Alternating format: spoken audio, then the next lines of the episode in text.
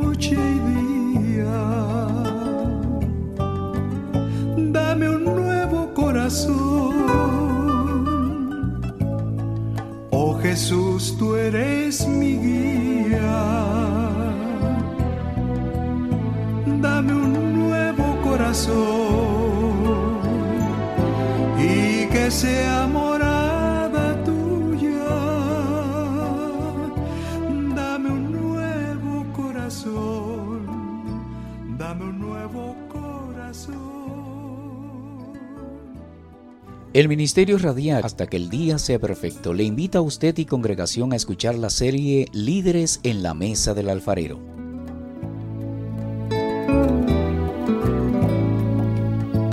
Cuando una oveja deja de ir para la iglesia, ¿cuál es el deber de los pastores? ¿Qué deben hacer?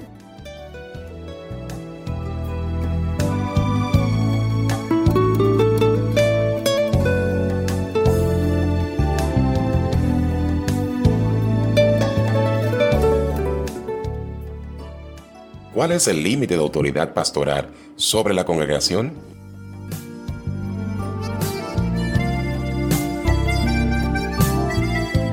¿Cuál debe ser la postura del pastor o líder de grupo si recibe la noticia de que un miembro o grupo de familia piensa irse de la congregación?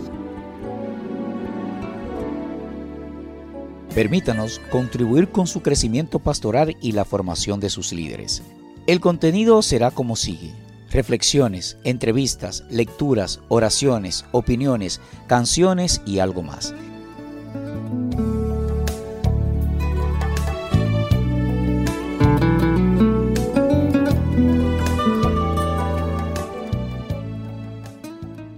El hermano Reinaldo Nisbe y sus colaboradores les esperan todos los sábados a las 10 de la noche y los domingos a las 9 de la noche por radio.tierrademilagros.org.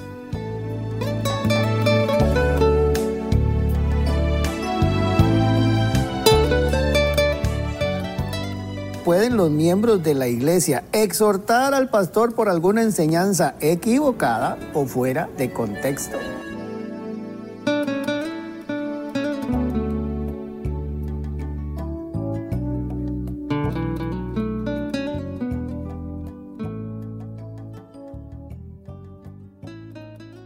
Hasta que el día sea perfecto. Hasta que el día sea perfecto.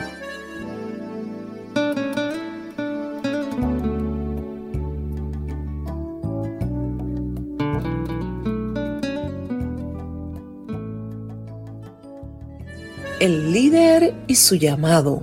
El líder y sus cualidades. El líder y su visión. El líder y su pasión. El líder y su fe. El líder y el rechazo. El líder en el ojo del huracán. El líder y su actitud frente a las caídas de otros. El líder frente a su propia caída. El líder y el ocaso de su ministerio. El líder y las finanzas.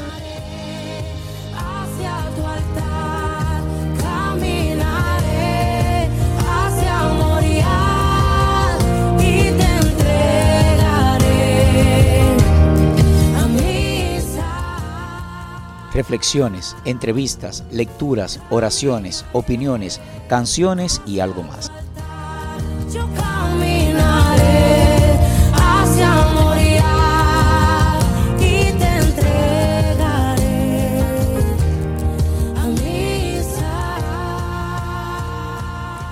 Voy a hacer lo mejor posible por las ovejas, porque soy pastor, pero yo soy padre antes de ser pastor.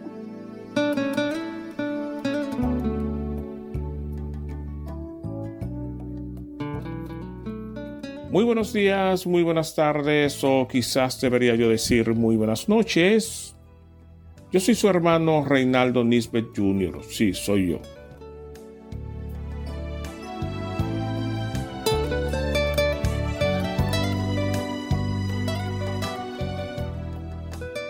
Nosotros tenemos una programación muy interesante como creemos que han sido las demás y le invitamos que por favor se quede con nosotros y esto hasta que el día sea perfecto.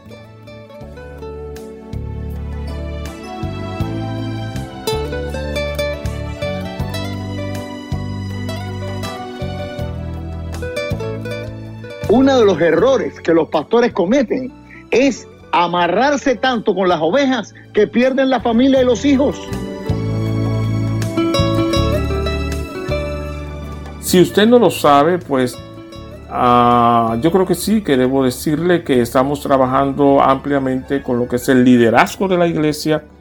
Nos hemos atrevido nosotros también, y esto lo hemos hecho, creo yo, con mucha altura, con mucho respeto, con mucha decencia, a esa investidura, si queremos decirle así, a esos hombres y mujeres que conforman parte del cuerpo pastoral.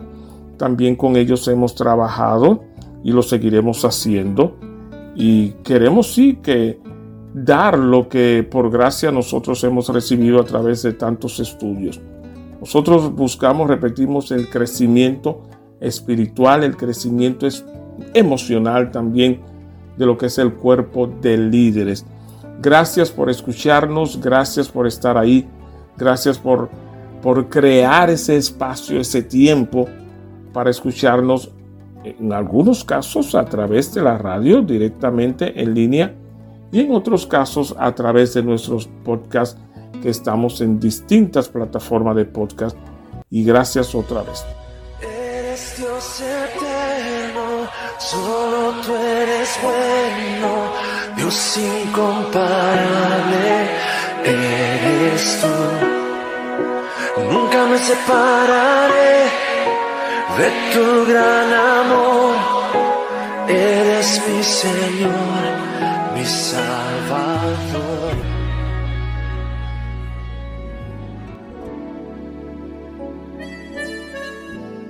Dios lo ha querido, nosotros estamos acá y queremos darle las gracias a Dios porque Él quiso, como lo he dicho tantas veces, porque Él quiso que nosotros estuviésemos trabajando en esta área y luego gracias también al cuerpo administrativo de esta estación en línea. Nosotros estamos preparándonos, por eso es que decimos que este es un programa que pretende ser y tener una respuesta del cielo. Pretendemos ser un programa con un alto contenido espiritual donde usted puede encontrar respuesta del cielo, pero que también, ya esto en un segundo lugar, pero con un gran carácter, queremos hacer un programa profesional. Quizás no tenemos toda la instrumentación, no tenemos todo el equipo que necesitamos para hacer un programa como usted nos ha demandado, como usted exige, pero dentro de esto poquito que tenemos, le damos y esperamos y queremos a la vez que sea de bendición y que usted lo pueda recibir con el aprecio, con el sacrificio y con el amor con que nosotros hacemos ese trabajo.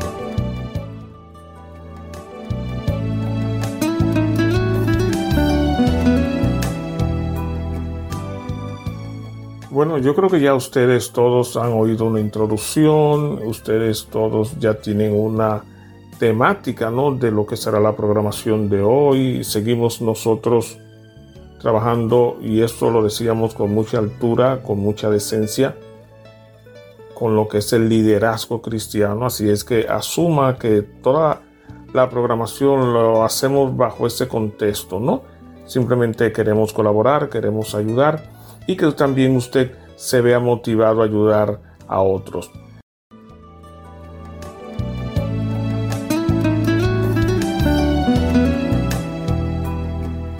Ya nosotros estamos guardando silencio y vamos a oír algunas entrevistas en unos casos o la participación de, algunos pastores, su asesoría, su consejo y que nosotros lo adoptemos para nosotros porque es para nosotros crecer y hacer un mejor trabajo. Así es que Simplemente en algunos casos serán a ciertas huellas que estaremos dejando para que usted siga, pero lo decíamos en una ocasión, lo dejamos a usted en la orilla, usted tiene el compromiso, el deber, la obligación de bogar mar adentro. Dios le bendiga, recuerde, soy su hermano Reinaldo Nisbet Jr.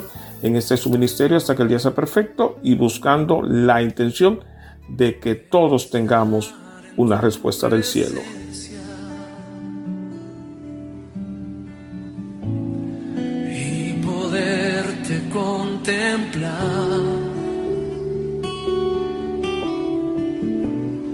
Necesito estar contigo. Necesito adorar. Dame de beber, Señor. Dame de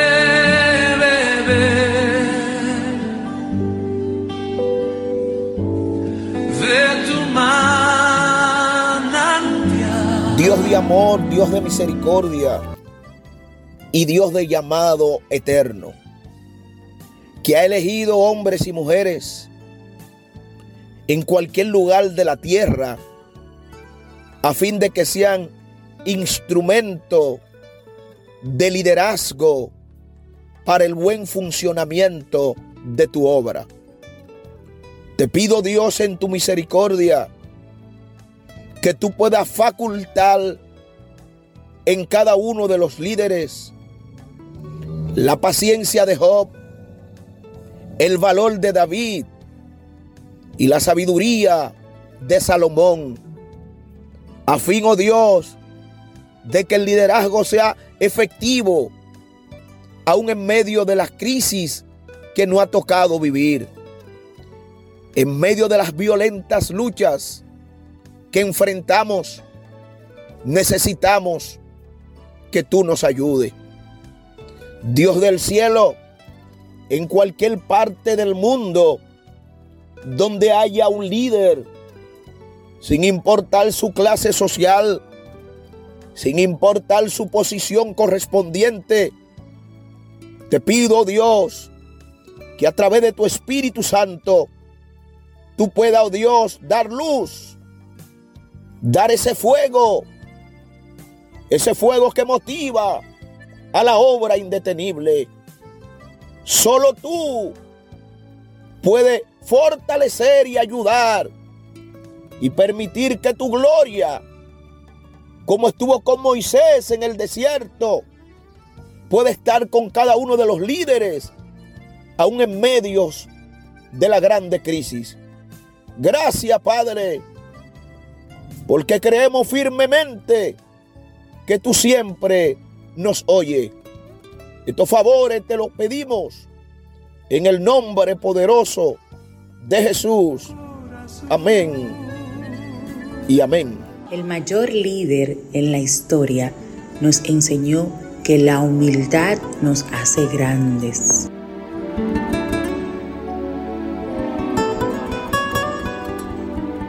El Ministerio Radial Hasta que el día sea perfecto le invita a usted y congregación a escuchar la serie Líderes en la Mesa del Alfarero.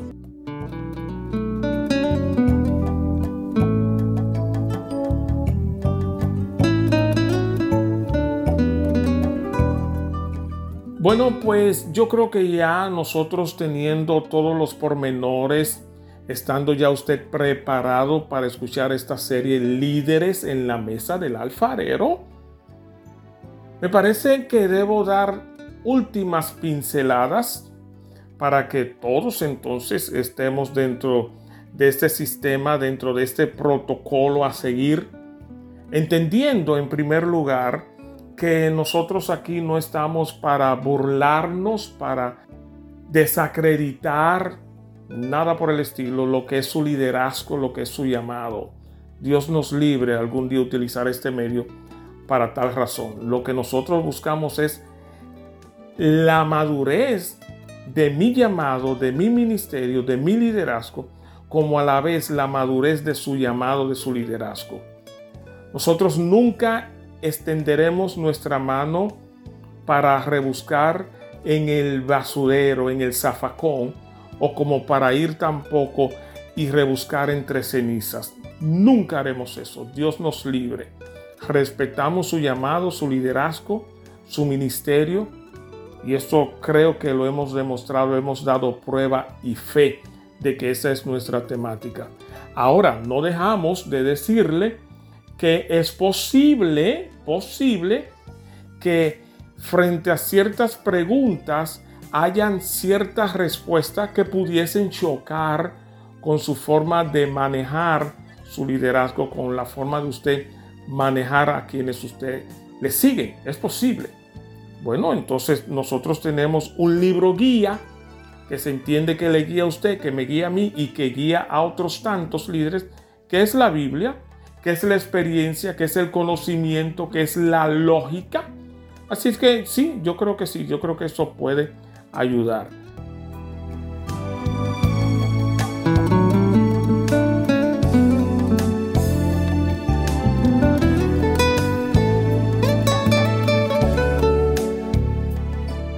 Subir quizás a la mesa del alfarero, en algún momento recibiremos cierta disciplina, esto a través de las preguntas, esto a través de la respuesta, pero siempre es buscando sacar lo mejor de mí lo mejor de usted.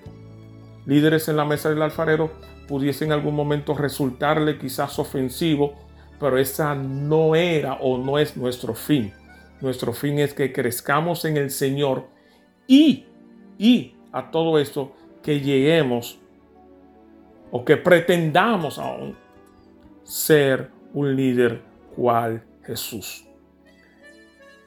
Dicho todo esto, permítanme añadir algo muy breve. Por favor, en la medida de lo posible, cómprese un cuaderno, búsquese un cuaderno, un lapicero y tome notas de todo lo que es la programación Líderes en la Mesa del Alfarero, porque me parece a mí que hay muchas cosas para decir.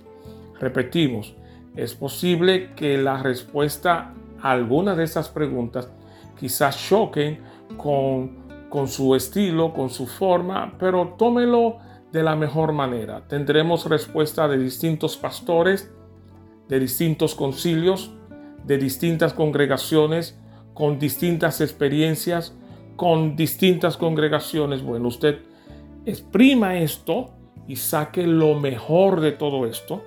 Y yo creo que todos en el Señor podemos ir creciendo. Y esto hasta que el día sea perfecto. Cuando una oveja deja de ir para la iglesia, ¿cuál es el deber de los pastores? ¿Qué deben hacer por ella? Pastor Juan Carlos, ¿qué le dirías?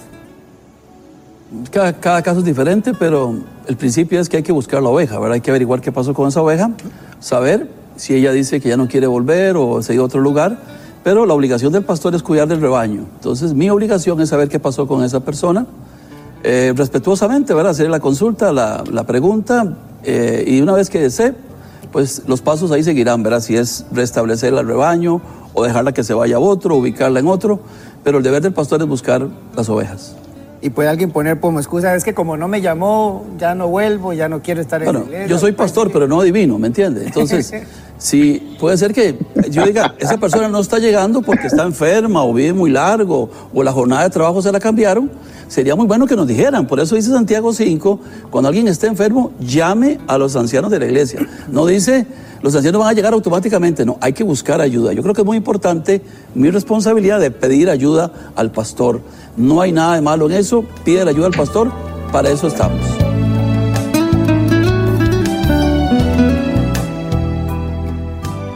Oye, en defensa de los pastores, déjame hacer un comentario ahí, porque eh, nosotros también nos vemos en situaciones donde la gente nos juzga o juzga a los pastores, porque en el momento en que les pasa algo, no tenemos la velocidad de Speedy González ahí a atender o llamar o visitar. Y entonces hay que tener balance ahí. El pastor es una persona que suponemos y queremos que siempre seamos guiados por el Espíritu Santo. Nos importan las almas, no estamos aquí por dinero, estamos por las almas. Eso es lo que queremos. Que Dios hable a cada quien, pero también entendemos que la persona tiene que crecer por sí misma y no tener a alguien que siempre esté encima de ellos, porque entonces se convierte en que a nosotros nos idolatran, que todos tienen que hacernos una pregunta y todos tenemos que contestar. Nuestro trabajo es guiar a la gente a Cristo, que la persona crezca como una persona saludable, que sepa accesar a Dios, aunque sí entendemos que el pastor debe de buscar las almas pero hay gente que exagera eso y cree que cuando el pastor no sale corriendo de una vez es porque no los amamos. No, sí les amamos, pero queremos que su punto sea que Dios es su fuente para todo y no nosotros. Pastor Delgado, yo pienso en la dinámica de la iglesia hoy día y sobre todo una iglesia tal vez como la suya, porque no sé, alguien podrá tener 20, 30, 50 personas, tal vez sea más fácil visualizar quién está viniendo o no veo aquella familia o, o la iglesia como la del pastor Corson, ahí donde está la pastora Consuelo. Pero eh, el- es importante ahí tal vez formar liderazgo que tal vez le puedan decir a uno, mire, eh, está pasando esto con esta familia, pastor, porque ¿cómo, Correcto. cómo visualizar Correcto, una iglesia correcto, grande claro. que está No, pasando ya, con y- alguien? Y, es que la- y, y a veces, a veces yo no me entero de cosas. Porque indiscutiblemente, yo me acuerdo cuando comenzamos esta iglesia, yo tenía que ir a los hospitales, tenía que ir a las cárceles, tenía que lavar el baño, limpiar, tenía que hacerlo todo. Pero con el tiempo vamos desarrollando líderes. Y entonces esa autoridad la delegamos que vienen en nuestra representación.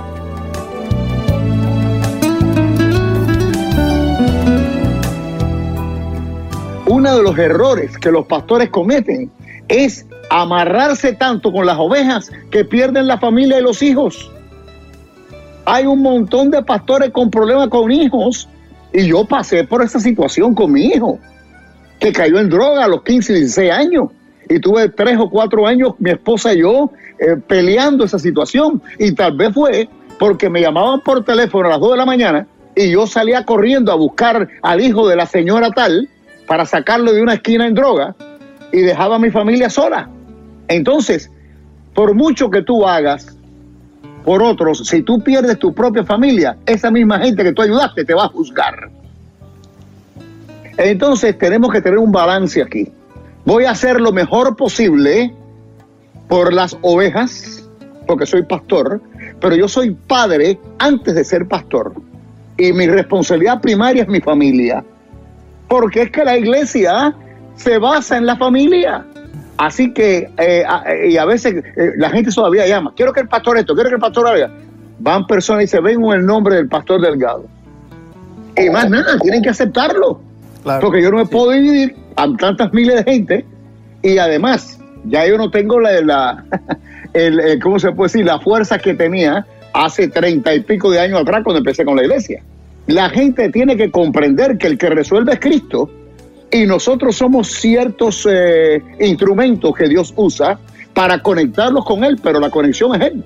Así que van a tener que empezar a comprender que nosotros no somos siempre un escalón para llegar a Cristo, ellos pueden ir directamente. Nosotros seguimos orando, seguimos predicando y enseñándoles para que se mantengan en línea, pero Cristo es la solución, no yo.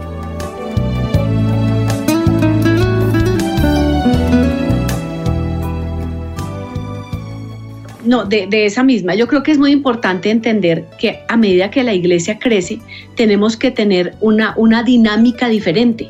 Entonces, Está la iglesia grande donde celebramos, pero están grupos pequeños donde la gente es conocida, donde se sabe si se enfermó, donde hay un líder que puede ayudarlo en el momento de una crisis. Y pues si hablamos de esta pandemia, pues crisis es lo que ha habido, crisis matrimoniales, eh, la muerte de personas, eh, la enfermedad de otras. Yo creo que sí es importante tener una dinámica, una metodología que nos permita cuidar la- las, las ovejas, así sea con los grupos pequeños o con el grupo grande. Hasta que el día sea perfecto. Sea perfecto. Suelto mis planes, te suelto mis decisiones. Toma control de mi vida. Permítanos contribuir con su crecimiento pastoral y la formación de sus líderes.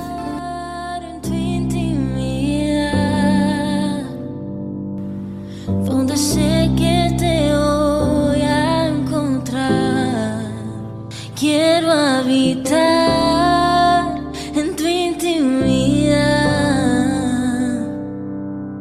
Donde sé que te voy a encontrar. presencia conmigo no va. Yo no voy a ningún lugar, no quiero llegar, no voy a llegar. El mayor líder en la historia nos enseñó que la humildad nos hace grandes.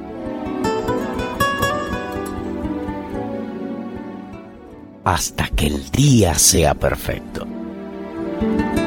El líder y su llamado.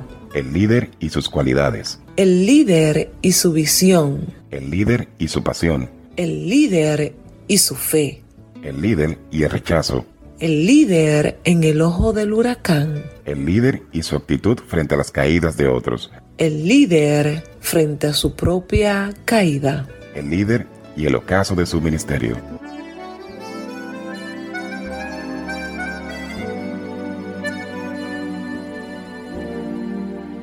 Liderazgo no se trata de estar a cargo de las personas. Liderazgo es cuidar, animar, empoderar y servir de aquellos que están a su cargo. Éxitos.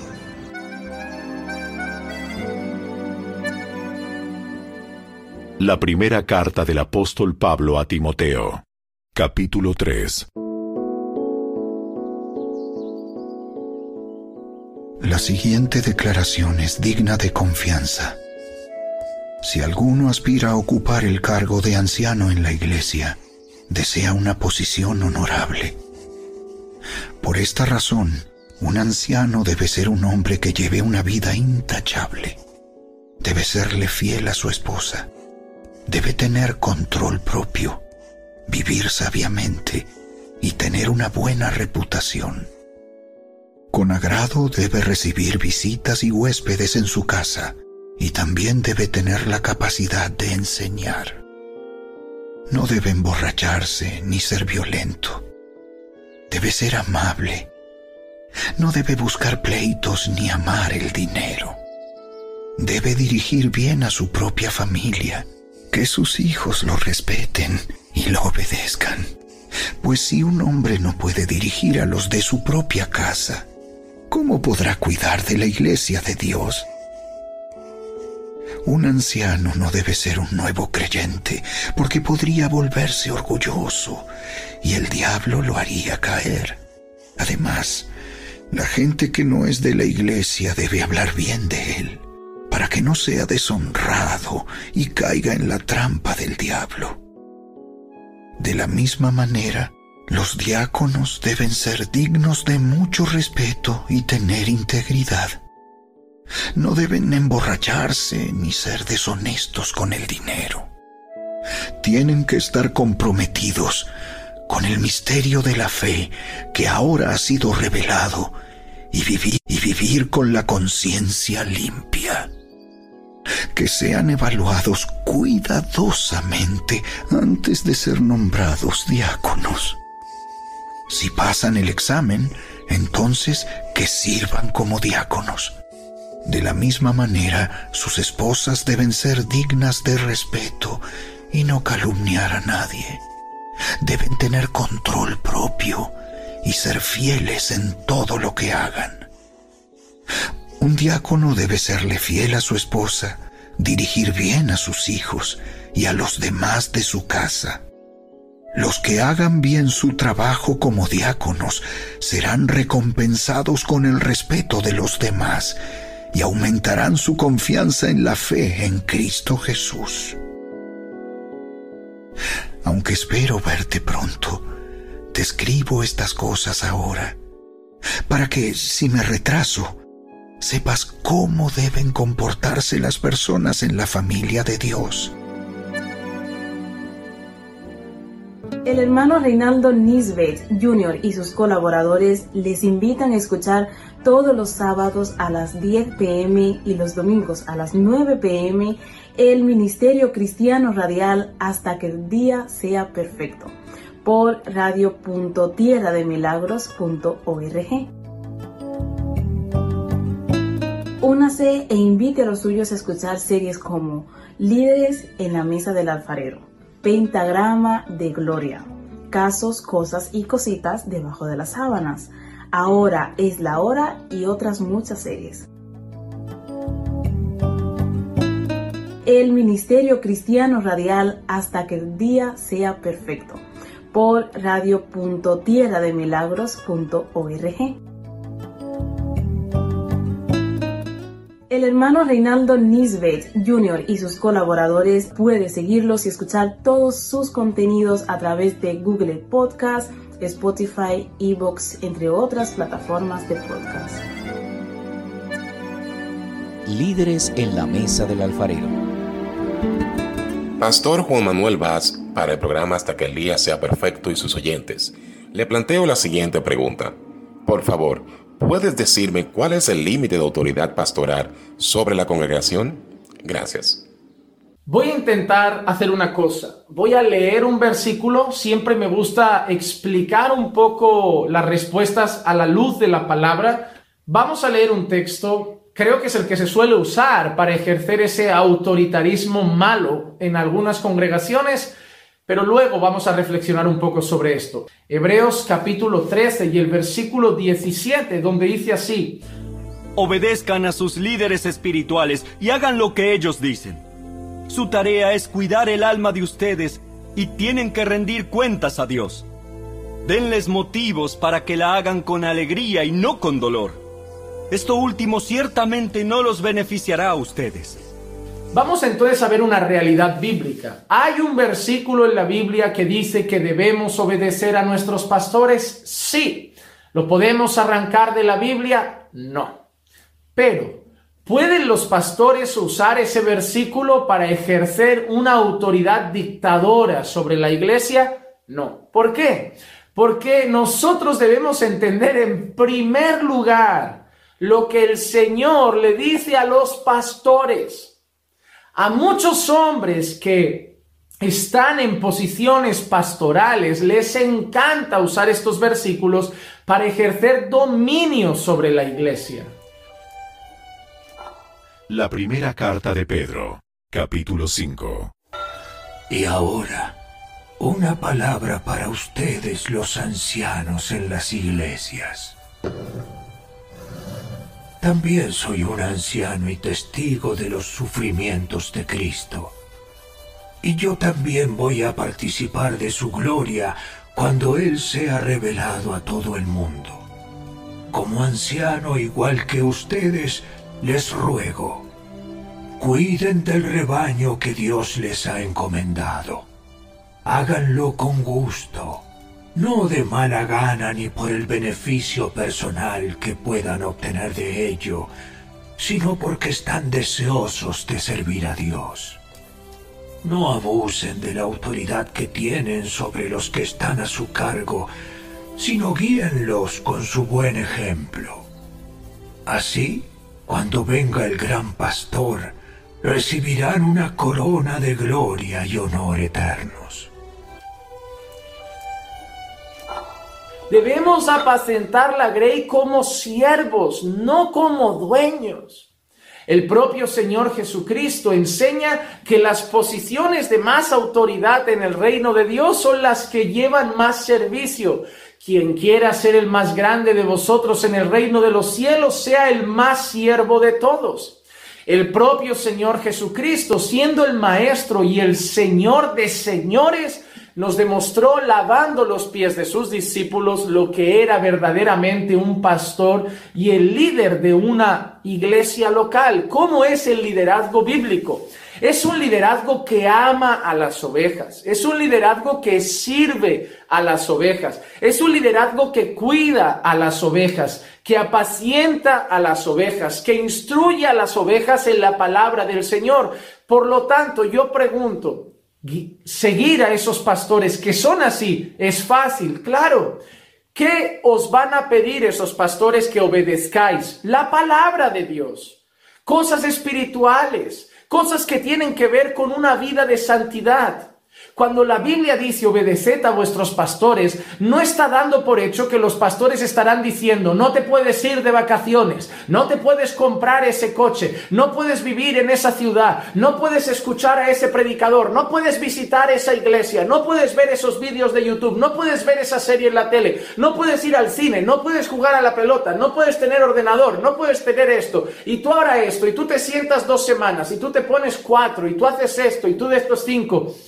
Cuidado, porque entendemos en primer lugar que el pastor bíblico es el que está dando a la iglesia una instrucción bíblica. Entonces la autoridad a la que se sujeta la congregación es la autoridad de la palabra, no la autoridad del hombre. No somos dueños de una empresa, no somos jefes de nadie, somos sus pastores y los apacentamos con la palabra. Entonces, ¿por qué nos llama, llama la Biblia a obedecer a los pastores? Porque esos pastores van a estar cuidando, enseñando y guiando en la palabra a la iglesia. Y cuando el pastor da una instrucción a la iglesia, va a ser una instrucción que proviene de la palabra y entonces obedecer lo que el pastor está pidiendo o indicando es obedecer la escritura. Pero el pastor no tiene ningún derecho a meterse en la vida de mucha gente como lo hacen algunos. Yo me meto en la vida de mis ovejas Primero, si no me dan permiso, yo no me meto en decisiones personales. Yo los guío en las cosas espirituales. Yo los tengo que guiar en la palabra, yo los tengo que disipular en la palabra, pero no me meto en cosas que van más allá de las cosas que tienen que ver con la palabra y con, con las cosas espirituales. Hay pastores que no dejan a sus miembros de la congregación a cogerse vacaciones, hay pastores que deciden si sus miembros se tienen que vacunar o no del COVID. Hay pastores que deciden si sus miembros pueden o no cortarse el pelo. Si deciden si sus miembros pueden o no llevar una barba o un bigote.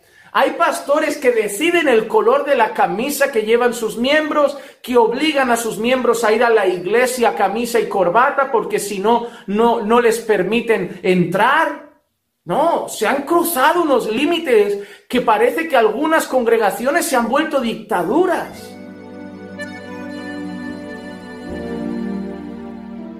Pastor Juan Manuel Vaz para el programa Hasta que el día sea perfecto y sus oyentes.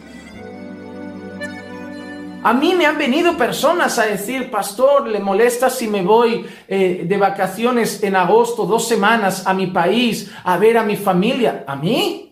Ah, es que en la otra iglesia no nos dejaban, no nos dejaban, decían que estaba mal dejar tu congregación. No, hombre, eres creyente, allí congrega también, sé luz para tu familia, sé un buen testimonio, háblales del Señor y visita alguna buena iglesia allí y aquí estará tu sitio esperándote cuando vuelvas.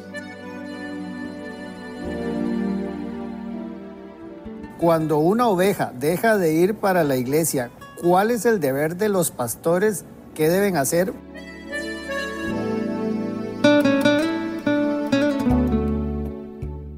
Obviamente, si veo que un creyente falla cada dos semanas a la iglesia, yo no es que me meta en su vida personal, pero con el amor de un pastor me sentaría y le diría, hermano, veo que faltas mucho a las reuniones, ¿qué está pasando? ¿Por qué no estás viniendo? La Biblia nos llama a congregar, a no dejar de congregarnos, a tener comunión con los hermanos. Pero ven el tono, yo le expreso mi preocupación, le expreso que ser miembro de una iglesia es tener compromiso con la congregación, pero lo hago con amor, le aconsejo y lo guío, y sobre todo en la palabra, no le digo cosas como si fuera su dueño.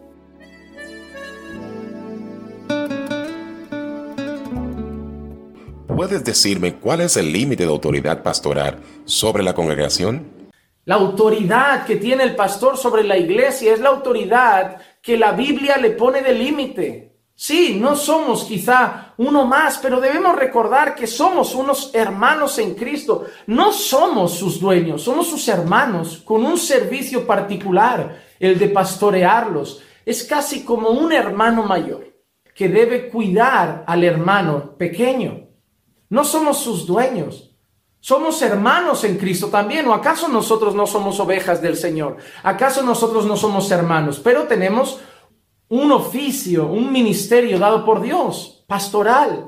pero no para ejercer autoritarismo dictatorial sobre la iglesia, sino para guiarlos, para cuidarlos, para, para apacentarlos con amor, con paciencia, con humildad, sirviéndolos. El pastor es el que más horas trabaja en la congregación, es el que debe estar sirviendo más que ninguno, porque debe ser el ejemplo principal de servicio, así como lo fue Jesús para los discípulos.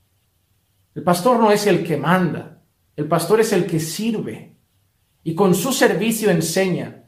Y déjame decir algo, y esto va para los pastores. Si tú le tienes que estar recordando a tu iglesia, Obedeced a los pastores, obedeced a los pastores. Es que has perdido tu autoridad.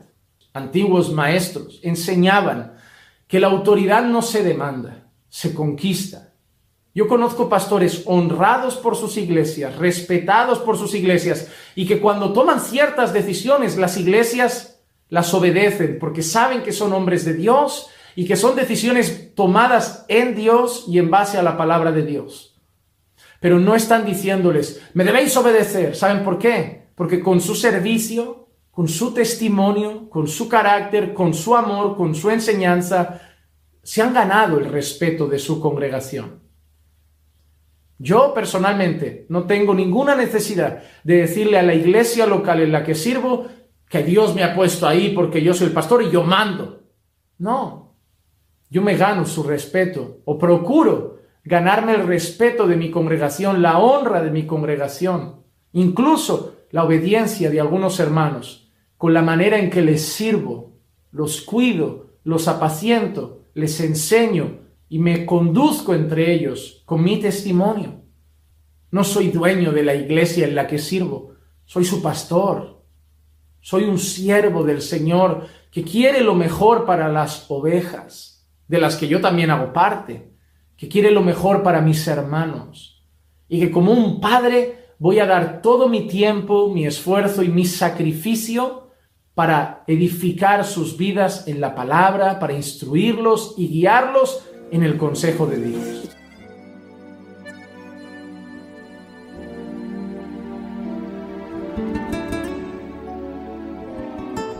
A veces acaba el culto, veo cosas y le pido con respeto no le exijo. A algún hermano de la iglesia, hermanos, podrías entre dos o tres juntar las sillas, barrer un poco el suelo antes de que salgamos. ¿Saben por qué lo hacen? Primero, porque se, los, se lo pido con amor. Segundo, porque ya han llegado varias veces y han visto a sus pastores barriendo, ordenando las sillas. Cuando damos ejemplo, podemos luego pedir que sigan nuestros pasos y así con todo cuiden de la iglesia, amen la iglesia, pastoreen la iglesia, pero no se enseñoren sobre ella. La iglesia tiene un Señor y es Señor de ellos y también de nosotros. Es el Señor Jesucristo. Él es la cabeza de la iglesia. Pastor Juan Manuel Vaz, gracias. El Ministerio Radial hasta que el día sea perfecto le invita a usted y congregación a escuchar la serie Líderes en la Mesa del Alfarero.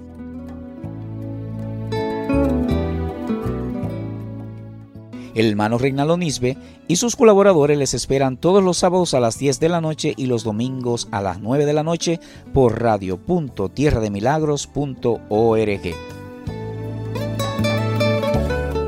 ¿Cuál es el límite de autoridad pastoral sobre la congregación?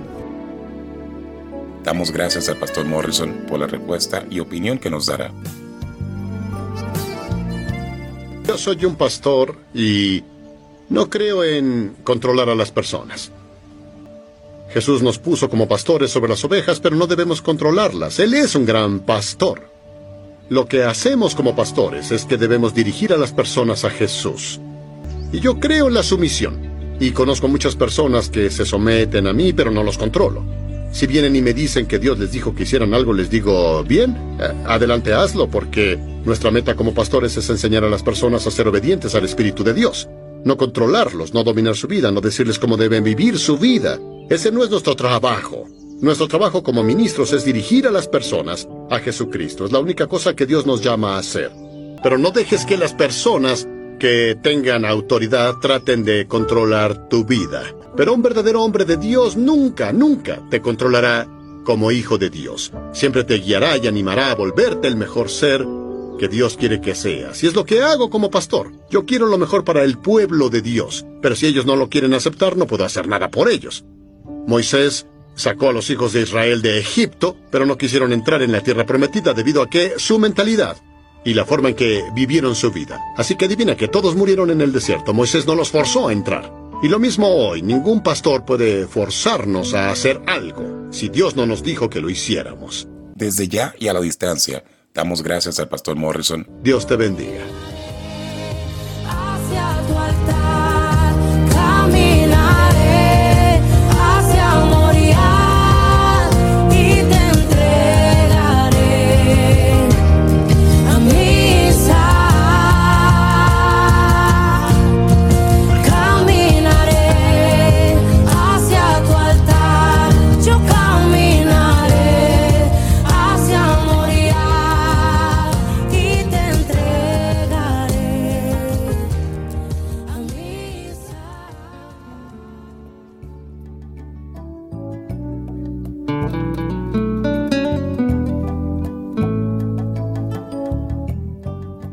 Pastor José Manuel Sierra, alguien le tiene una pregunta. Sí, pastor.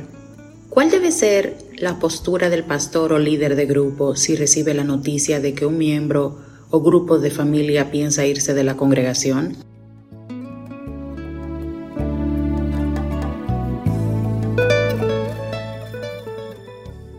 Yo no puedo creer en ningún momento que todo el mundo va a estar de acuerdo con todo lo que yo hago y con todo lo que yo digo. Pero eso no significa de que yo tenga que hacerles la guerra a esas personas. Sin embargo, he conocido gente que cuando se va alguien de su congregación o de su ministerio o sale de fuera de su cobertura, la, la palabra tan, ¿verdad? tan traída, pues se enfadan y entonces amenazan, asustan a la persona que se va de su iglesia, de su denominación, que si le va a ir mal, que si el diablo los va a sacudir, y empiezan a, a- manipular. Si alguien se quiere ir de nuestro ministerio a otro, si una oveja de nuestra congregación se quiere ir a otra iglesia y ponerse bajo la autoridad o bajo la cobertura de otro pastor o iglesia o ministerio, que Dios lo bendiga. ¿Cómo voy yo a amenazar y asustar a un creyente? ¿Cómo se le puede meter miedo a una persona porque se va a otra iglesia? Ten cuidado porque si te vas, se te va la, la- la- gracia de Dios, Dios no está contigo. Hay que ser ignorante, por no decir mala persona, para tratar a un cristiano de esa manera.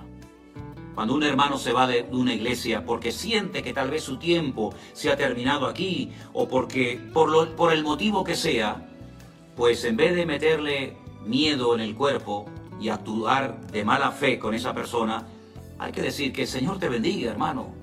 Sean felices. Congréguense donde ustedes crean que van a ser mejor atendidos. Y si en alguna congregación ustedes creen que van a recibir y a crecer más que en la mía, váyanse, no tarden, váyanse. Que Dios les bendiga.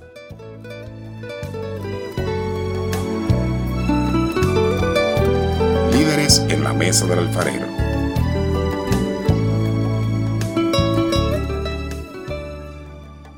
Gracias al pastor José Manuel Sierra, El joven Marcos llegó un momento en el que decidió marcharse y no seguir acompañando a Pablo en el viaje misionero.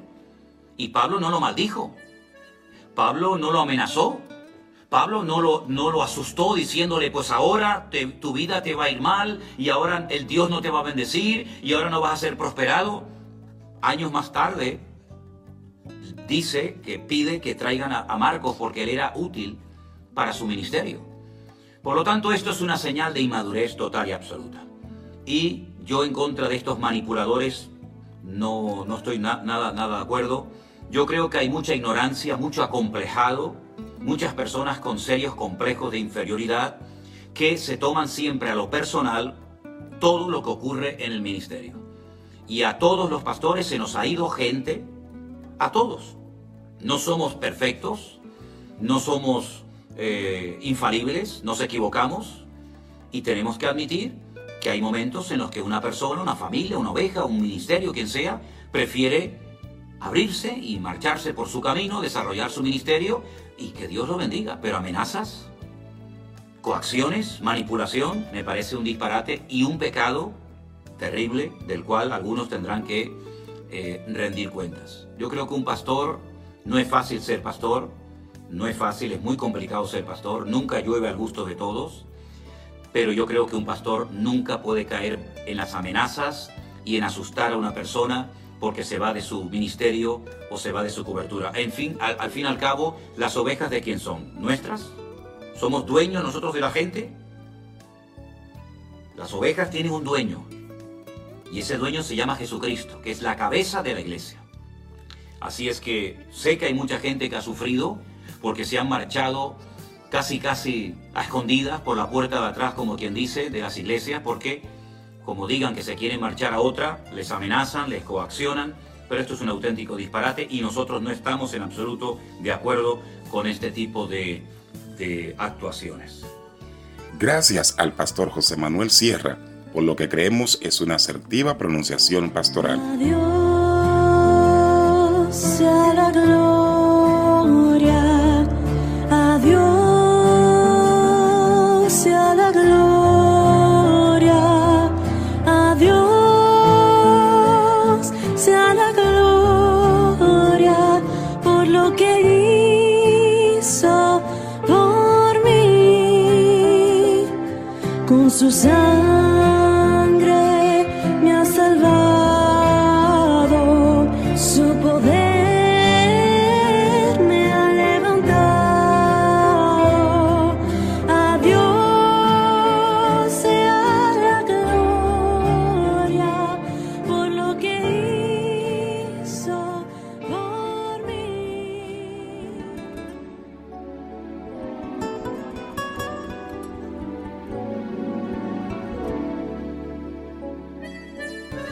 miembros de la iglesia exhortar al pastor por alguna enseñanza equivocada o fuera de contexto? Yo creo que nosotros tenemos que tener muy claro las líneas de autoridad que Dios pone en su palabra. Las ovejas no son los responsables de confrontar a los pastores. Yo creería que las iglesias tienen que tener como autoridades sobre ellas a quien rinden cuentas. Creo que es muy importante tener siempre a quien vamos a rendir cuentas para poder estar seguros que en el camino no nos, no nos torcemos ni a la derecha ni a la izquierda. Entonces, estas personas a las cuales les hemos dado la autoridad para que nos confronten, ellos son los encargados. Yo creería que en, en aras de, de- de que cualquiera cree que tiene derecho o autoridad, eh, se cometen muchos atropellos con los pastores y pienso que no, que esa no es la idea. La idea hay, hay líneas de autoridad, respetemos esas líneas de autoridad. Reflexiones, entrevistas, lecturas, oraciones, opiniones, canciones y algo más. ¿Pueden los miembros de la iglesia exhortar al pastor por alguna enseñanza equivocada o fuera de contexto? Alguien puede hablarle al pastor sobre un mensaje que predicó y Yo decirle, creo pastor, también. no estoy de acuerdo con lo que acaba de decir. Sin exhortarlo, solamente es hablarle, comentario, ¿por qué preguntarle. no puede exhortar al pastor? ¿Por qué no puede exhortar Es al que, pastor? es que porque, no sé por qué usar ese lenguaje de exhortar. Primero hay que dialogar. Primero hay que ponerse de acuerdo, pastor, ¿qué quiso decir Es con que esto? definamos exhortar para vos en tu mente que está significando. Exhortar es corregir a alguien, se- señalarle algún punto que está haciendo y decirle está mal en esto. ¿Y usted no le puede decir a un pastor? Si primero no me ha explicado lo que me está tratando de decir, ¿cómo lo voy a, argumentar yo si Sí, todavía sí, no? lo oí predicando. ni le he dado el beneficio. Y lo oí predicando y oí lo que dijo. ¿Sí? Y no. Y, Pastor, ¿qué y quiere creo- decir con eso? Tal vez usó Sí, un mal ejemplo, pasa, tal, tal vez, vez- usó una mala cita bíblica y dice, no, perdone, me equivoqué. Eso no fue lo que quise decir. Entonces, ya no hay que exhortarlo, simplemente se corrigió con amor. Por eso digo yo que antes de exhortarlo, hay que hablarle. Sí, es un pro- lo que Juan Carlos está hablando es un procedimiento, ¿verdad? No estrictamente lo que significa cada una de las dos. Pero yo sí creo... Perdón, yo- entonces el pastor tampoco puede exhortar al creyente. ¿Esa es su tarea? No, porque por primero hablarle. La línea de autoridad que dice la Primero hablarle porque tal vez no Por así, eso, porque por, lo mismo. por lo que Es está lo hablando mismo. Juan Carlos es un procedimiento y el, el contenido del- de la exhortación o el comentario, yo creo que son... Yo creo que nosotros como pastores, yo al menos no me siento mal si alguien se me acerca y dijo, pastor, usted dijo esto en tal predicación, en tal enseñanza, le entendí tal cosa, o usted tal vez citó un versículo mal, o pues yo a veces me enredo cuando estoy predicando, le cambio el nombre a los, a los actores bíblicos y cosas así por el estilo. Y yo me, me siento bien si alguien de manera sabia y prudente, ¿verdad? No nos llega uno a, a pegar un cosco como decimos aquí.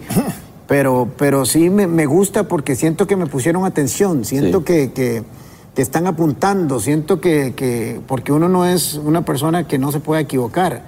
Y yo, yo no me siento mal porque me lleguen a buscar y me hagan alguna pregunta, algún más bien como lo adecuado, que si alguien, porque como dice usted, pastor, puede ser que tal vez no es que se equivocó, puede ser, eh, digo, no es que está diciéndolo mal, ¿verdad? Ajá. Puede ser que tal vez cometió el error y citó mal una cita. Correcto. Y hay gente que dice, ah, mire, el pastor se equivocó porque dijo... se pueden equivocar. Pero sí, sí, sí, está bien. Sí, Pero eso. digamos, sea como sea el orden, lo, lo importante es que vaya y hable con el pastor. Claro, en y- lugar de andar chismeando. y Es andar correcto, es mejor que lo evacúe una yo vez. prefiero que me vaya a buscar a mí y me diga, vea, con toda honestidad, me parece que usted se equivocó en la aplicación de tal pasaje bíblico. Que, es que eh, exhortar al pastor significa que ya hablaron entre ellos, se pusieron de acuerdo, lo condenaron, es culpable y todavía no han hablado con él. Eso no es correcto. El procedimiento es uno tiene que hablar no con la persona.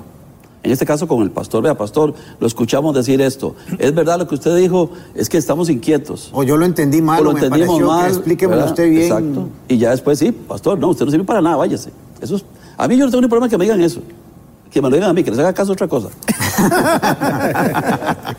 Es Yo- como yo se haga, es como se haga en el momento y en el momento en el que se hace. El apóstol Pablo a Timoteo le da instrucción de cómo amonestar a los ancianos. Entonces, con respeto, como a padres, es como usted lo hace y cuándo lo hace, porque todo tiene su tiempo y su momento específico. Eh, sería mi posición, pero es bueno cuando la iglesia está eh, comunicándose. Todos cometemos errores, entonces, ¿por qué No no, es el qué, es el cómo. Sí, correcto. Usted es superpastor Todos somos Alejandro. exhortables, todos somos corregibles. Tenemos que tener un, espíritu- un espíritu enseñable.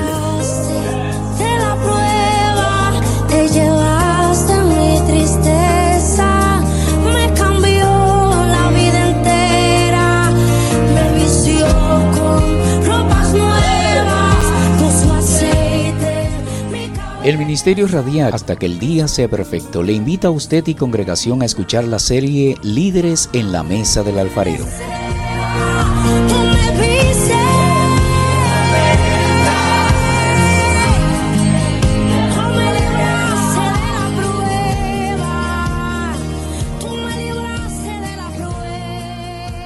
Hermano Reinaldo Nisbet Jr. y sus colaboradores puede seguirlos y escuchar todos sus contenidos a través de Google Podcast, Spotify, Evox, entre otras plataformas de podcast.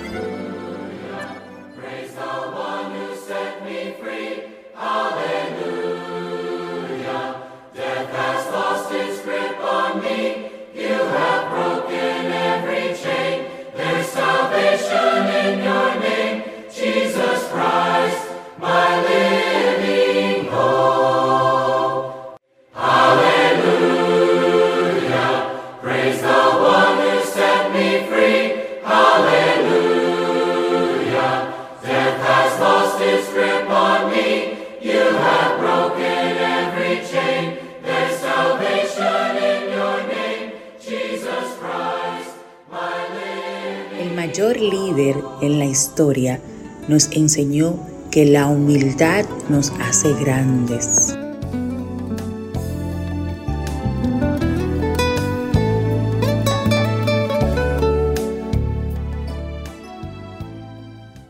Ya nosotros hemos llegado a lo que es la finalización por el momento de lo que es este ministerio radial.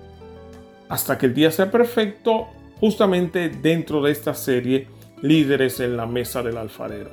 Sabiendo que entrar, que subir en la mesa del alfarero, pudiésemos nosotros, por así decirlo, ser herido, ser disciplinado, pero siempre el alfarero lo que busca es sacar lo mejor de esa obra.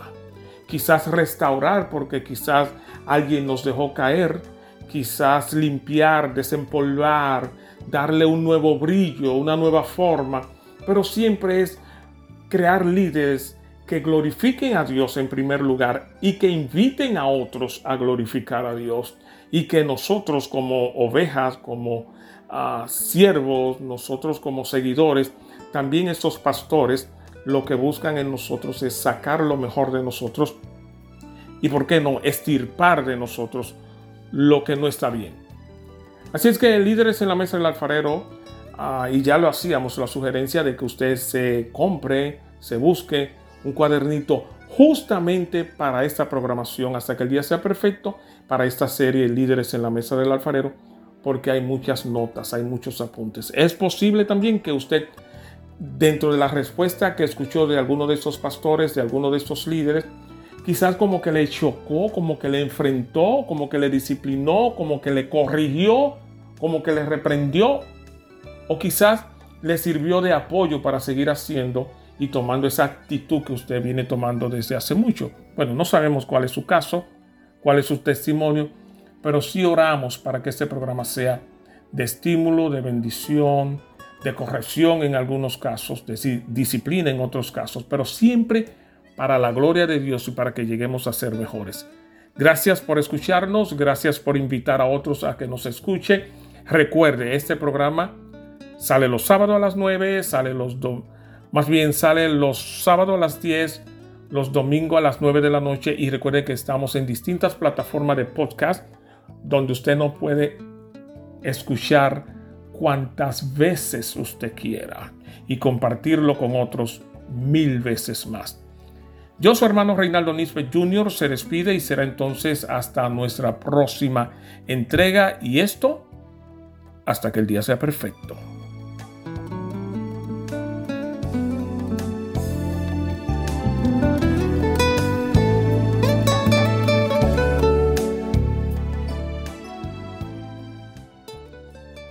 uno de los errores que los pastores cometen es amarrarse tanto con las ovejas que pierden la familia y los hijos. El pastor no es el que manda, el pastor es el que sirve.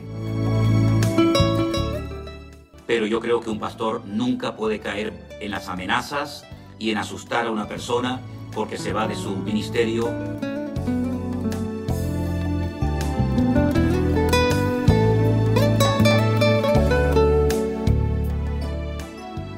hasta que el día sea perfecto. Hasta que el día sea perfecto.